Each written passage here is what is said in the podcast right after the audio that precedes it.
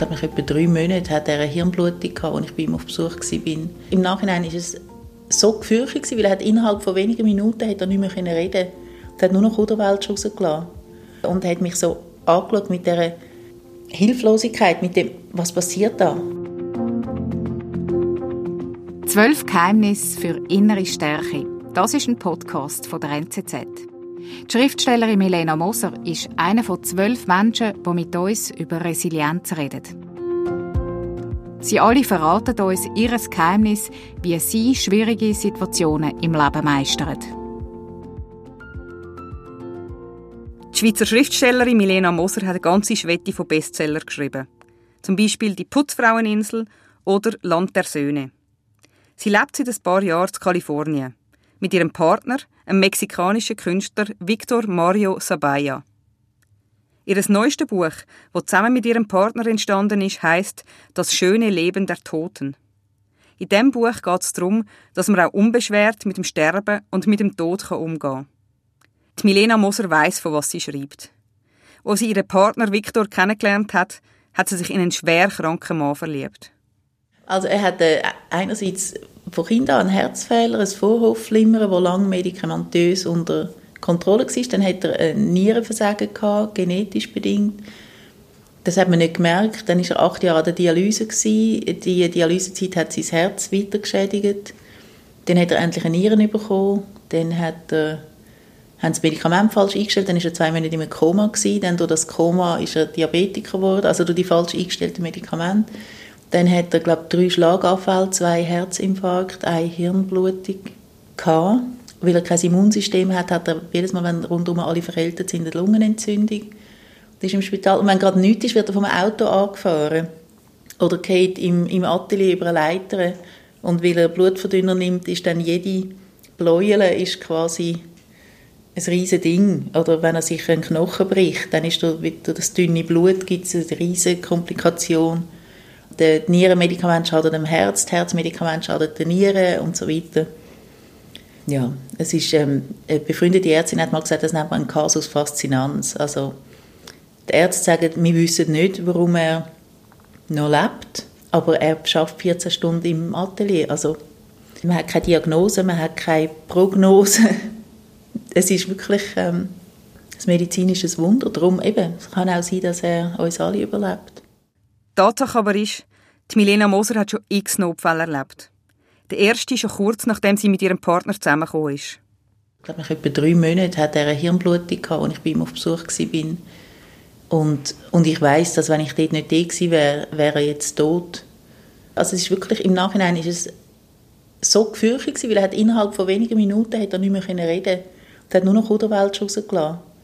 Und hat es gemerkt, also er hat gemerkt, dass er nicht das sagt, was er will sagen und hat mich so angeschaut mit dieser Hilflosigkeit, mit dem, was passiert da? Es ist mir irrsinnig eingefahren, aber es hat dann wie überhaupt keinen Platz für Angst oder Panik oder meine eigenen Gefühle. Ich habe einfach, es ist wie klar gewesen, okay, ich, ich muss jetzt schauen, dass, dass er in richtiges Spital kommt und richtig behandelt wird und ähm, dass er seine Sachen hat und, und ich habe total funktioniert und es ist, ähm, aber es ist so eine Ausnahmesituation Anyway, ähm, ich bin zu oft im Spital, das stimmt schon.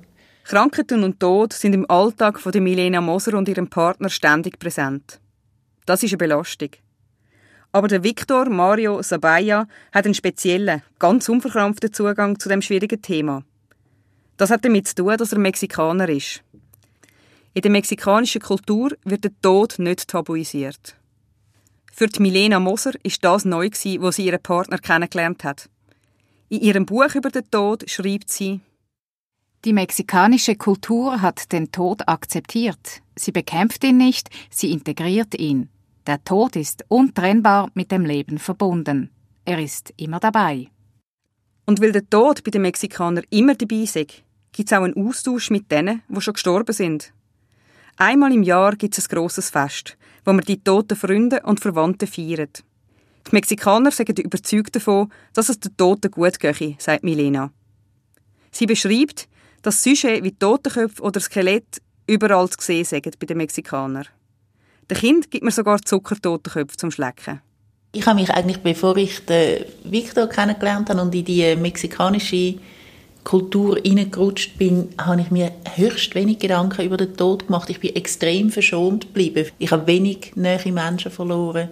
Und mein eigener Tod hat mir nie Angst gemacht. Aber ich habe immer so Angst gehabt vor dem, ja, vor dem Verlust, vor dem Tod der anderen. Und die Vorstellung, dass wenn man tot ist, dass man dann an einen super tollen Ort ankommt. Und zwar unabhängig davon, ob man sich gut benommen hat oder nicht so gut das hat etwas sehr Tröstliches. Also wenn ich jetzt eben mit dem Victor, mit einem Mann zusammenlebe, der schwer krank ist und das irgendwie so im Raum steht als Thema, dann macht das einen riesen Unterschied, wenn ich weiß, gut, für mich wird das dann traurig, aber für ihn wird das super, wenn er tot ist.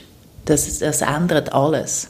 Vor allem, weil er das auch so, so lebendig beschreibt und so, so, ähm, so überzeugend, wenn er dann, der hat eine ganze Liste von Frauen, mit denen er dann will anwandeln, wenn er erstmal tot ist und so. Und da redet er oft davon, dass er seine Freunde wieder sieht und wer dann da ist und was sie dann machen. Und, und ich weiß nicht, ob ich dann auch dort bin, wo der Victor mit der Sophia Loren und all diesen Damen umgeht oder ob ich dann ganz nebeneinander bin. Aber ja, ich, äh, ich finde es spannend.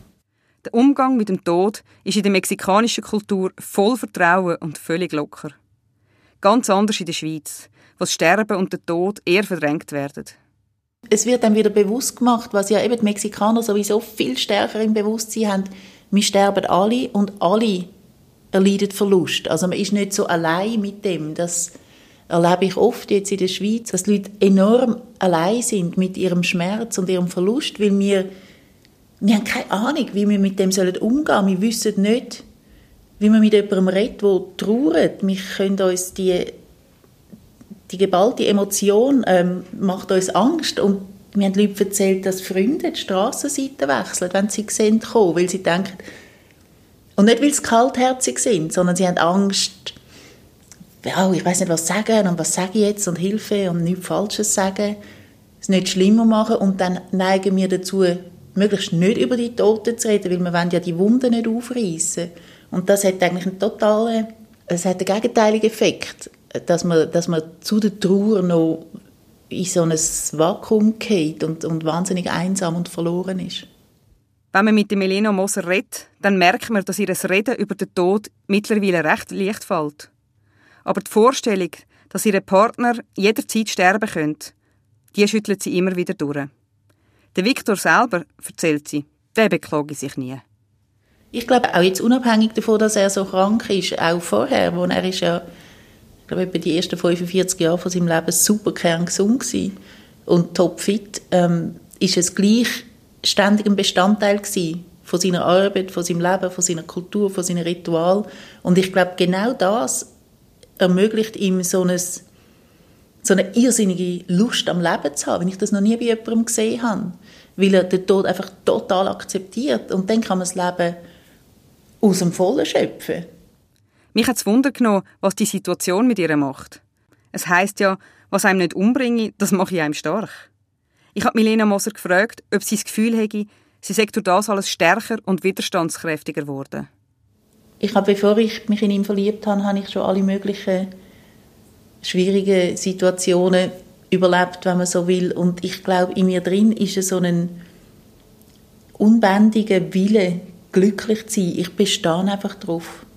Dass ich will einfach glücklich sein, ich will es schön haben, das ist alles. Das ist ja eigentlich nicht zu viel verlangt. Und das ist irgendetwas, was ich nie, das hat sich nie ganz unterkriegen lassen. Und als ich den Victor kennengelernt habe, als Freund zuerst, das war gerade kurz nach meiner Training, da bin ich völlig am Boden zerstört gewesen und der Victor hat mir später mal gesagt, ich habe dir immer, du bist jetzt so ernst gewesen und ich habe fast ein bisschen Schiss von dir. Du hast so traurig ausgesehen, aber ich habe immer in dir gesehen, du hast so einen, einen eben so, so einen Wille, so einen, eine Überzeugung zum Glücklichsein. Du bestehst darauf, dass du glücklich bist und das entspricht ihm sehr. Und ja, ich will einfach glücklich sein. That's it. Als Autorin hat sich Milena Moser für einen Beruf entschieden, wo sie immer im Skiwerferlicht steht. Sie braucht eine dicke Haut um gegen Kritiker zu bestehen und auszuhalten, was über sie und über ihre Bücher in der Öffentlichkeit gesagt und geschrieben wird. Sie sagt, vor allem am Anfang, bei ihren ersten Büchern, hätte sie hart durch müssen. Aber sie schreibt ja nicht in erster Linie für Kritiker. Das hat viel damit zu tun, wie sie überhaupt angefangen hat zu schreiben. Schon als Kind hat sie gern gelesen und Bücher verschlungen. Ich bin wie übers Lesen zum Schreiben gekommen und, und dann ist das Lesen ist immer für mich so eine, eine Fluchtmöglichkeit gewesen. Also ein Buch ist wie ein Fenster, das aufgeht und dann tauchst du rein und bist noch ganz anders. Und einmal, als ich einen Schädelbruch hatte, habe ich nicht lesen und dann habe ich einfach angefangen mit Zeug auszudenken. Ich habe irgendwie ein Buch in einer Serie, ich weiß nicht mehr, ob es war, drei Fragezeichen oder so, und habe unbedingt das nächste wählen und habe es aber nicht haben. Und dann habe ich mir einfach ausgedacht, wie das Buch echt wäre und dann da bin ich etwa 80 und von dann an habe ich geschrieben. Und so ist Schreiben für mich immer etwas gewesen, was ich für mich mache zuerst und dann den Schritt, das rauszugeben und dann das ist dann schon hart gewesen. Ich habe ja sechs Jahre lang Absagen gesammelt für drei Manuskripte, die ich unverdrossen immer wieder rausgeschickt habe, immer wieder. Und die Absagen sind so brutal gewesen, zum Teil. Also alle sind sich einig gewesen, sie werden nie ein Buch veröffentlichen, sie haben überhaupt kein Talent, so kann man nicht schreiben, das ist keine Literatur. Und irgendetwas in mir hat einfach gewusst, ja, es tut mir leid, aber das ist einfach das, was ich mache und das ist das, was ich will. Und, und dann hat es einfach probiert, probiert, probiert und dann die ersten Bücher im Eigenverlag rausgegeben, also mit Hilfe von Freunden. Und sonst gäbe es mich überhaupt nicht. Also auch die Putzfraueninsel, Bestseller, bla bla bla. Eigenverlag. Miserabelste Kritiker. Miserabel. Unter jedem Hund. Aber 30 Jahre später gibt es das Buch immer noch. Wie sehr tüpft dich dann Kritik? Also jetzt heute? Natürlich tüpft es mich. Wenn, vor allem, weil Kritiker oft auch total unter der Gürtellinie sind bei mir und eigentlich nichts mit dem Buch zu tun haben, sondern einer hat mal geschrieben, man wünschte sich, dass die Schriftstellerin einen Liebhaber findet und nie mehr Computertastatur anlangt. Also ich bin ja nicht aus Stahl. Natürlich macht mir das etwas aus, aber es ist nie, es ist nie so tief gegangen, dass es mich am Schreiben gehindert hat. Das ist eines der Geheimnisse von Milena Moser. Probieren, probieren, probieren. Nicht aufgeben und das Leben geniessen, weil man nie weiß, wenn es vorbei ist.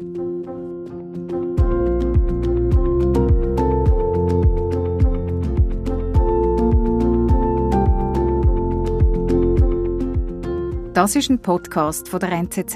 Zwölf Geheimnisse, die einem stärker machen. Ein Podcast über Resilienz. Von der Anja Knabenhans und der Rebecca Häfeli. In der nächsten Folge geht es um Eltern mit einem Kind mit Trisomie 21. So wirklich offen gesagt hat es natürlich niemand, bis wir es nicht schwarz auf weiß hatten. Und dann wir selber sind auch immer wieder so ein bisschen hin und her gerissen gewesen. Also ich auf jeden Fall. Ich habe gedacht, ja, hat er es jetzt oder hat er es nicht? Ja, es hat ja geheißen Verdacht, vielleicht stimmt es ja gar nicht. Man war ja wirklich da so recht im, im, im Strudel gewesen.